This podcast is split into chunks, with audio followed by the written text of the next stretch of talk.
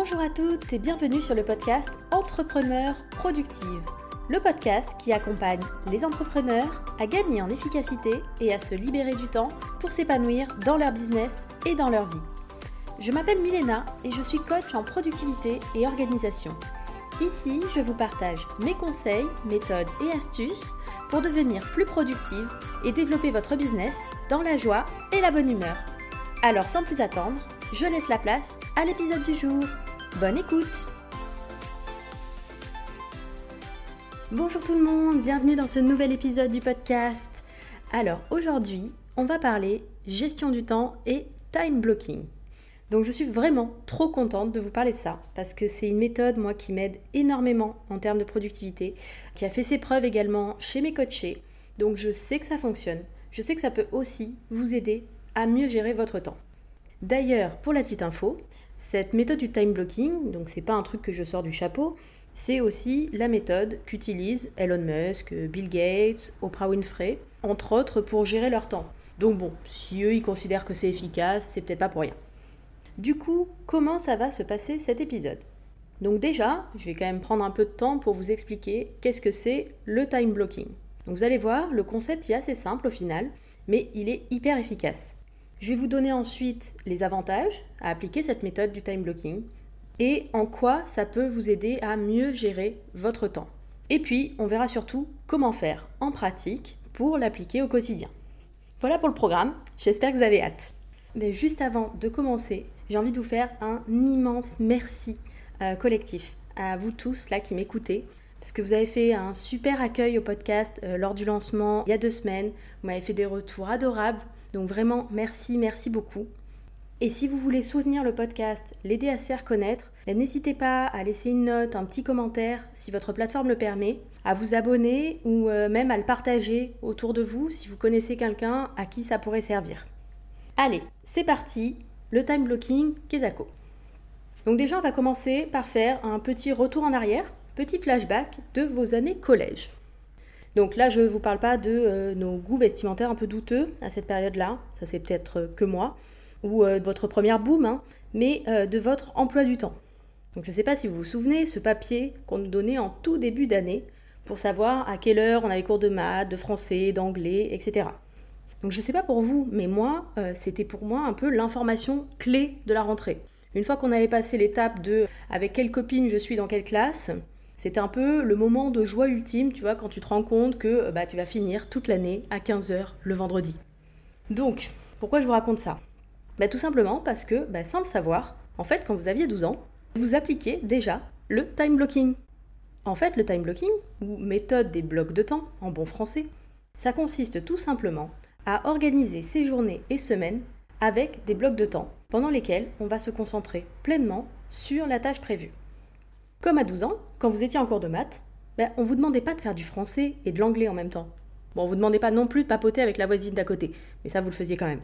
Mais en fait, c'était une heure complète de maths et puis une heure de français. Pas un espèce de mix des deux où on change toutes les 5 minutes, quoi.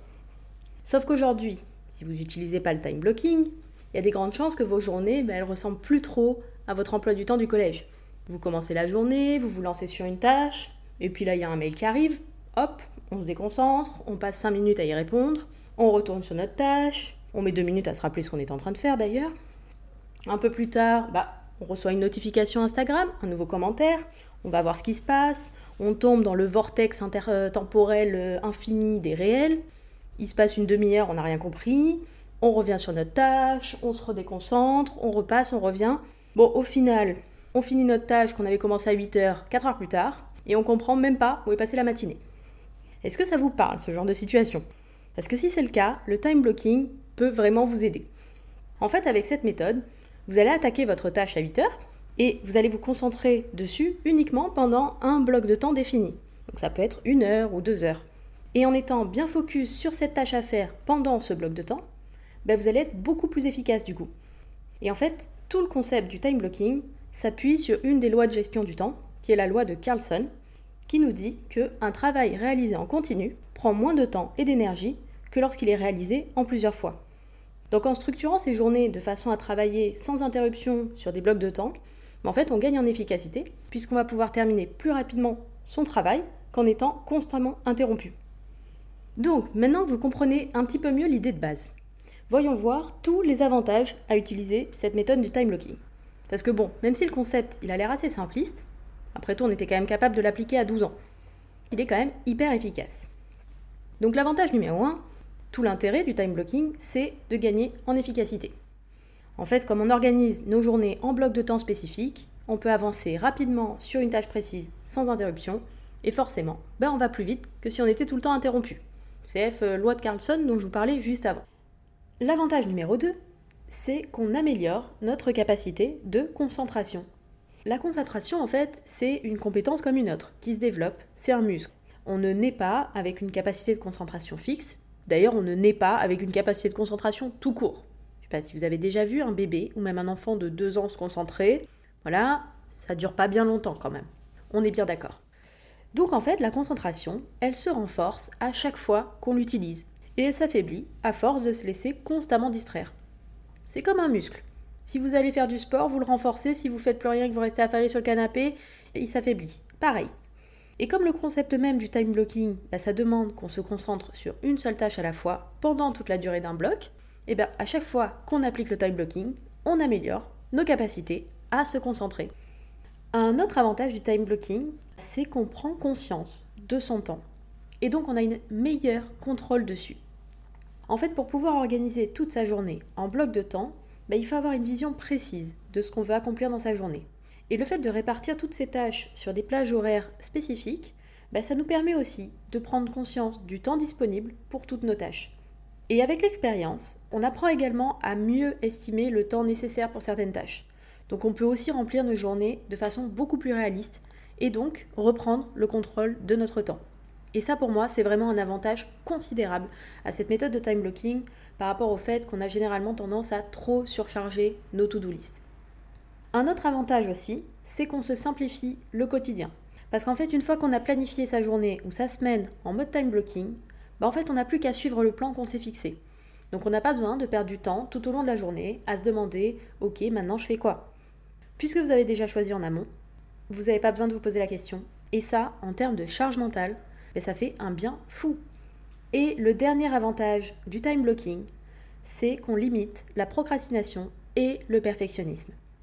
Parce qu'en fait, en choisissant un bloc de temps limité pour réaliser une tâche, on facilite aussi le passage à l'action. Et donc, on limite la procrastination et le perfectionnisme qui va souvent avec. Parce qu'en fait, on sait d'avance qu'on n'a pas un temps illimité à accorder à cette tâche, donc bah, ça nous motive à nous y mettre d'autant plus. Et ça nous évite aussi de passer des heures à fignoler des petits détails.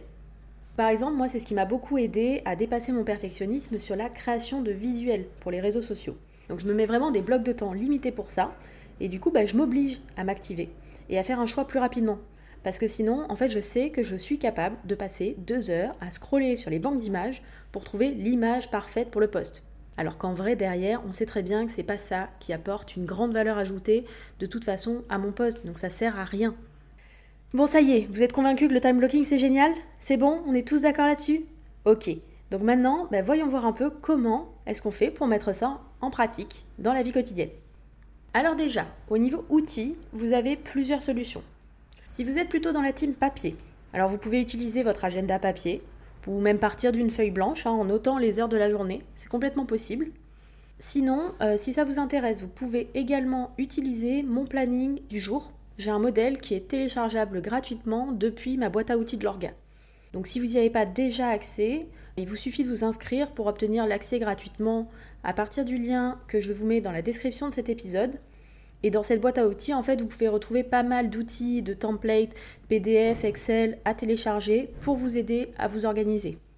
C'est gratuit, donc n'hésitez pas, si ça vous intéresse, inscrivez-vous. Et si vous êtes plutôt digital, pour utiliser le time blocking, bah, vous pouvez tout simplement vous servir de votre application calendrier. Personnellement, moi j'utilise mon Google Agenda pour planifier mes blocs de temps sur la journée.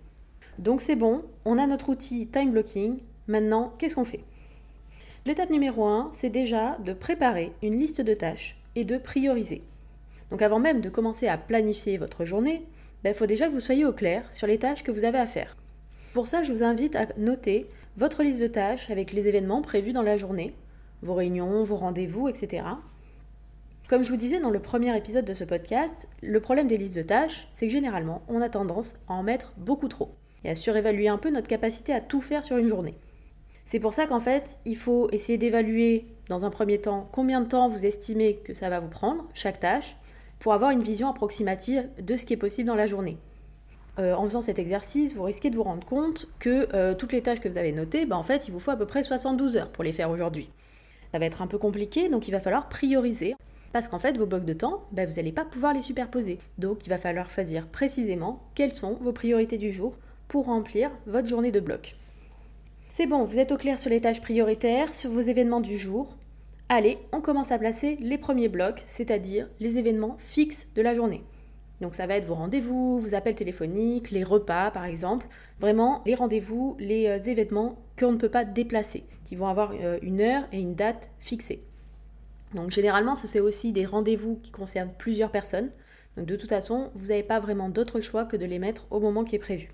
Et n'oubliez pas d'ailleurs à ce moment-là de prendre en compte également les temps de transport, si vous en avez, pour vous rendre à ces événements.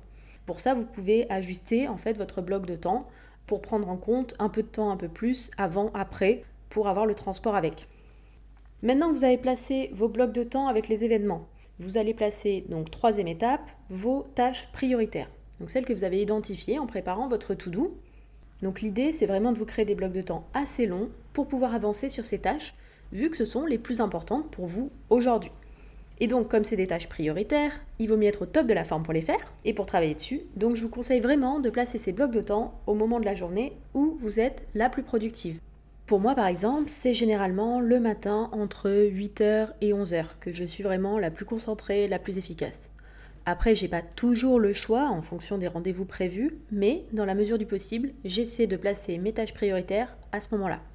Par contre, je sais que par exemple, c'est pas la peine de prévoir d'essayer de rédiger un article après 18 euh, parce que je sais que je suis complètement inefficace le soir. Donc vraiment, essayez d'adapter en fonction de vous et de votre propre rythme. L'étape suivante, pour mettre en place le time blocking, une fois que vous avez placé vos événements de la journée, vos tâches prioritaires, ben, vous pouvez ajouter des blocs secondaires si il vous reste du temps disponible. Donc c'est pas la peine de vouloir trop en mettre non plus. L'objectif de cette méthode, c'est de vous créer un planning de journée réaliste. C'est pas de vous surbooker pour en faire le maximum possible. Pour ces blocs de temps secondaires, bah, vous pouvez utiliser votre liste de tâches initiales en regardant les tâches non prioritaires que vous aimeriez bien terminer dans la journée. L'étape suivante, c'est de prévoir du temps pour les imprévus. Parce que même avec la meilleure organisation du monde, la vie, elle est toujours faite d'imprévus. Et par définition, bah, c'est compliqué à prévoir les imprévus. Ouais, je sais, ça c'était l'info du siècle. Donc, par contre, ce que vous pouvez faire, c'est que vous pouvez prévoir un bloc de temps dans la journée au cas où, justement, vous auriez un imprévu. Comme ça, ben, même si vous devez décaler une certaine tâche pour une raison X ou Y, ben, en fait, vous avez toujours une marge de manœuvre avec ce créneau. Et pour les jours parfaits sans imprévu, ben, ça vous laisse un bloc de temps bonus pour avancer sur vos priorités ou juste pour rien faire, pour vous détendre, pour profiter quoi. Et la dernière étape, c'est de faire le bilan et d'ajuster au fur et à mesure. Parce qu'en fait, quand on commence à utiliser la méthode du time blocking, la grosse difficulté, c'est d'estimer le temps nécessaire pour vos tâches. Donc déjà, euh, je veux vous rassurer tout de suite, c'est complètement normal, il n'y a pas à s'inquiéter.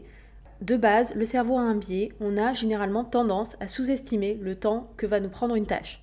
Et donc, bah, on va en prévoir beaucoup plus que ce qui est possible en réalité. L'important, en fait, c'est d'apprendre petit à petit à améliorer cette estimation. Pour ça, ben, c'est important de faire un bilan, soit en fin de journée, en modifiant votre calendrier pour noter les décalages qu'il y a pu avoir, soit vous pouvez le faire au fur et à mesure, tout dépend, mais ça vous permettra ensuite vraiment d'ajuster vos prochaines journées.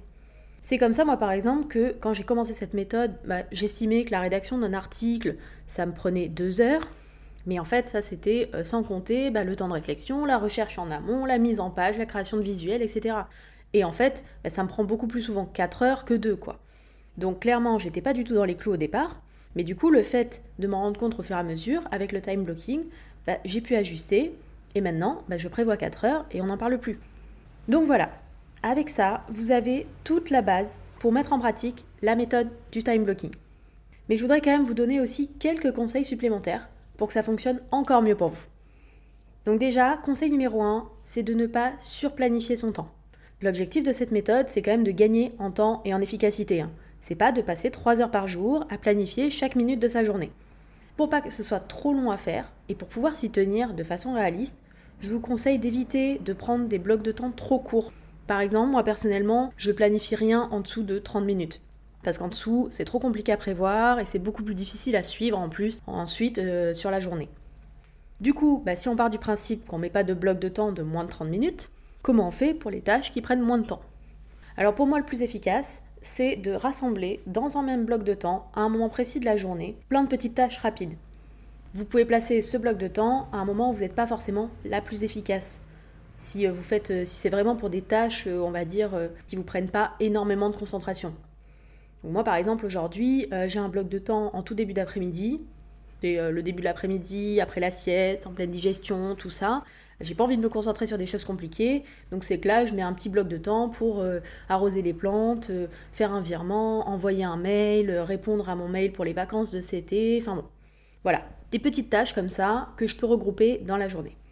Un autre conseil, c'est d'ajouter des périodes de pause régulières.